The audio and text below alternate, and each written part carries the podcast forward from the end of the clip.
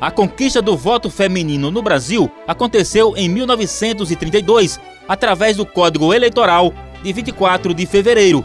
Ele passou a assegurar, a partir deste dia, o direito ao voto às mulheres brasileiras.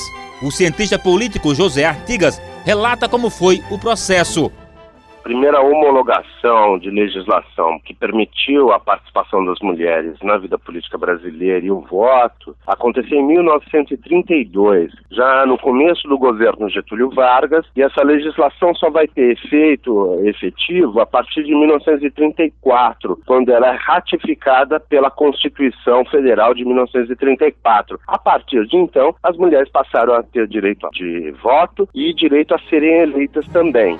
José Artigas revela que o movimento feminista pelo direito ao voto começou ainda no século XIX.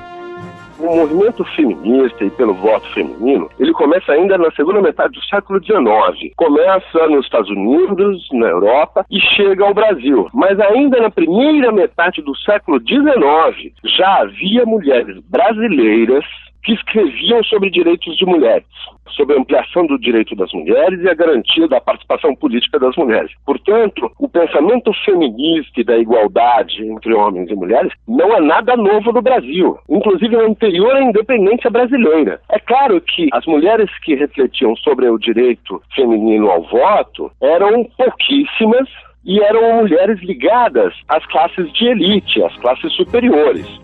Ele disse que a mulher negra tinha direito de votar tecnicamente e conta por quê. Tecnicamente, sim, a depender de outros condicionantes das cláusulas de barreira. As cláusulas de barreira que existiram até 1988, entre outras, havia uma cláusula de barreira que impediu o voto do analfabeto. Só foi permitido a partir de 85, ratificada na Constituição de 1988. Então, até lá, os analfabetos não votavam e a maior parte das mulheres eram analfabetas, até os anos 70, pelo menos. Artigas destacou a pouca representatividade da mulher na política do país. A participação das mulheres foi sempre muito restrita, especialmente até a redemocratização, praticamente era nula a participação das mulheres na esfera parlamentar e principalmente na esfera governativa. Sem o Código Eleitoral, as mulheres não participavam da vida política do país por conta da proibição de votarem. O historiador Augusto José de Moraes explicou que, mesmo com a lei, nem todas as mulheres tinham direito ao voto só tinham direito a votar as mulheres que tivessem dinheiro, que fossem empregadas, que fossem professoras. As mulheres, as solteiras e as moças que dependiam dos pais e dos maridos estavam fora da votação. E aí foi assim um movimento grande. Aí o movimento voltou a funcionar e conseguiram, em 34, a reverter a lei. Quando reverteram a lei, é que parou para as mulheres votarem igual aos homens, não independente delas terem cargo ou não. De acordo com o historiador, apesar da garantia ao sufrágio, o voto da mulher não tinha o mesmo valor que o voto do homem.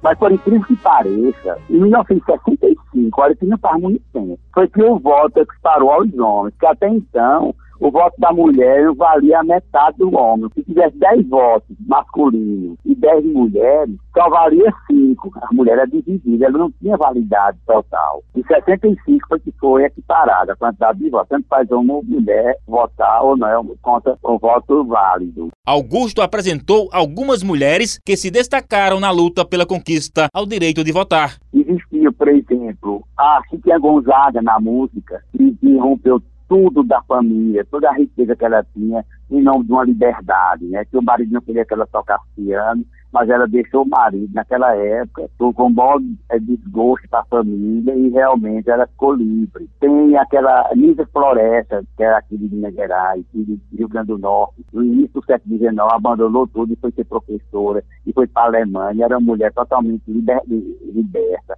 A Berta Maria Ilu e, e outras mulheres que do, do Rio, da filha do Amaral, pagou Patrícia Galvão, que foi uma mulher independente na época. Mas elas eram independentes, mas eram mal vistas pela, pelas outras mulheres, né? Na avaliação do professor Augusto, a região Nordeste teve um papel de relevo na luta pela conquista do voto feminino, em especial o estado do Rio Grande do Norte. A primeira mulher que foi aqui no Brasil foi Alvira Floriano Teixeira, na cidade do Rio Grande do Norte Rio Grande chamada a cidade perto de Mossoró, Lages. Quer dizer que o Rio Grande do Norte foi muito à frente na questão da mulher, da liberação da mulher, partindo do exemplo de Índia Floresta. O Dia da Conquista do Voto no Brasil começou a ser comemorado a partir de 2015, com a sanção da Lei 13.086, pela então presidente da República, Dilma Rousseff. Com gravação de Paulo Roberto Soares, edição de áudio Igor Nunes, Judivan Gomes, para a Rádio Tabajara, uma emissora da EPC, Empresa Paraibana de Comunicação.